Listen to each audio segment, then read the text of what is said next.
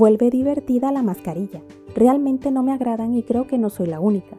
Debido a la situación que vivimos, en muchos lugares es obligatorio utilizarla, ya que hasta el momento es la opción que se cree controla más los contagios.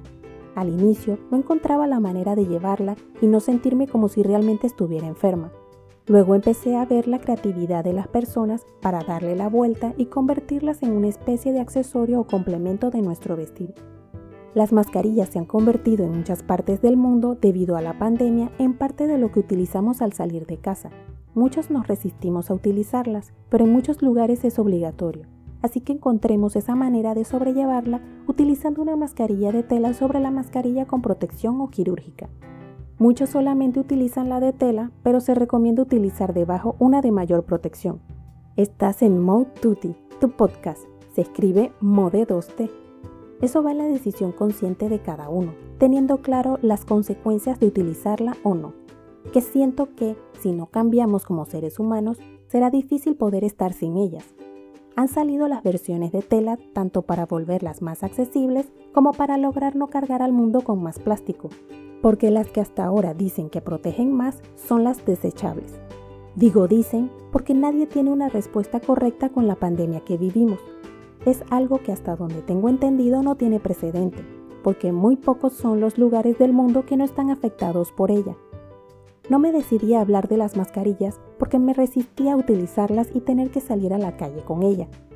Tal vez, así como yo, tú también te sientes así y viendo opciones tan diversas logremos sobrellevarlo. Ni hablar de lo costoso no solo económico de utilizar mascarillas desechables, sino también del daño ecológico, porque muchos en vez de depositarlas adecuadamente en un basurero, las tiran en la calle hasta si las desechas adecuadamente, debido a que no en todos los países se realiza un reciclaje como parte de los servicios del Estado, debido a que en muchas partes cada ciudadano debe conseguir cómo reciclar. Adicional, ¿realmente se podrán reciclar estas mascarillas? No solamente lo digo en el sentido de si se reciclan en sí, sino porque si llegaran a realmente tener contacto con el virus, ¿cómo se pueden reciclar? ¿Cómo se logra acabar con el virus y que no quede entre las fibras de las mascarillas? porque me pregunto si de alguna forma se podrán reutilizar para algo más con la seguridad de que no tienen el virus. No queda más que utilizarlas ya sea porque son obligatorias o por salud, así que vamos a buscarles el lado creativo y divertido. Y claro, también buscar la manera de adaptarlas a nuestra manera de vestir. Hay variedad de ideas, porque la creatividad ha salido para ofrecer gran variedad de opciones, por lo que ya no tienes que salir con una mascarilla que no te agrade cómo se ve con lo que decides utilizar Puedes encontrar desde las sencillas con telas de un solo color, donde podrás escoger aquel que te agrade más. Opciones con telas de estampados si te agrada más que tenga diseño y color.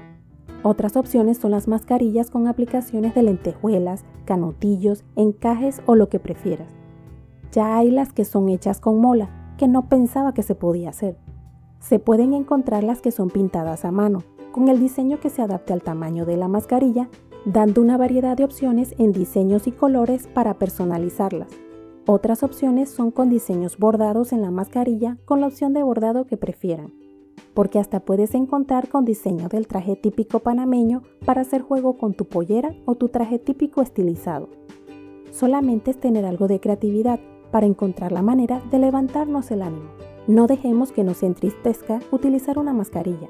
Utiliza debajo la desechable para protegernos las mascarillas para deporte al parecer ya existían, aunque no son para proteger del virus.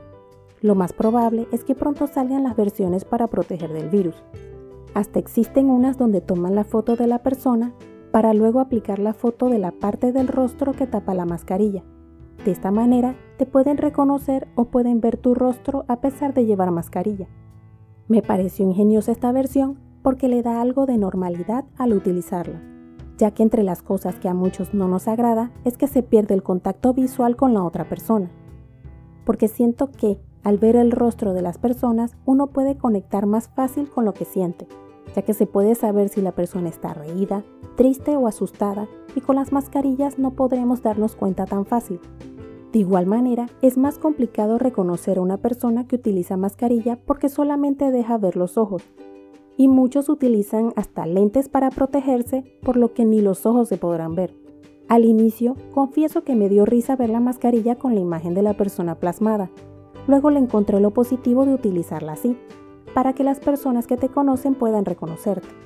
Han salido hasta las versiones de mascarillas para novias, a juego con el resto del vestido de novia, dando un poco de normalidad a la situación, que al parecer será la manera en que nos podremos relacionar. ¿Hasta cuándo se utilizarán? No creo que se tenga una respuesta en este momento. Lo que sí puedo decir es que por ahora muchos obligados o por su condición de salud la utilizarán. ¿Y tú, ya encontraste tu versión de mascarilla para darle la vuelta a la situación y encontrarle lo divertido? Si te gustó este podcast, recuerda suscribirte a mi podcast Mode Tutti, que se escribe Mode 2T, y puedes dejarme tus comentarios dentro de la cordialidad. Puedes seguirme en mi blog modetutti.com, en Instagram, Twitter y Facebook como arroba y en mi canal de YouTube Mode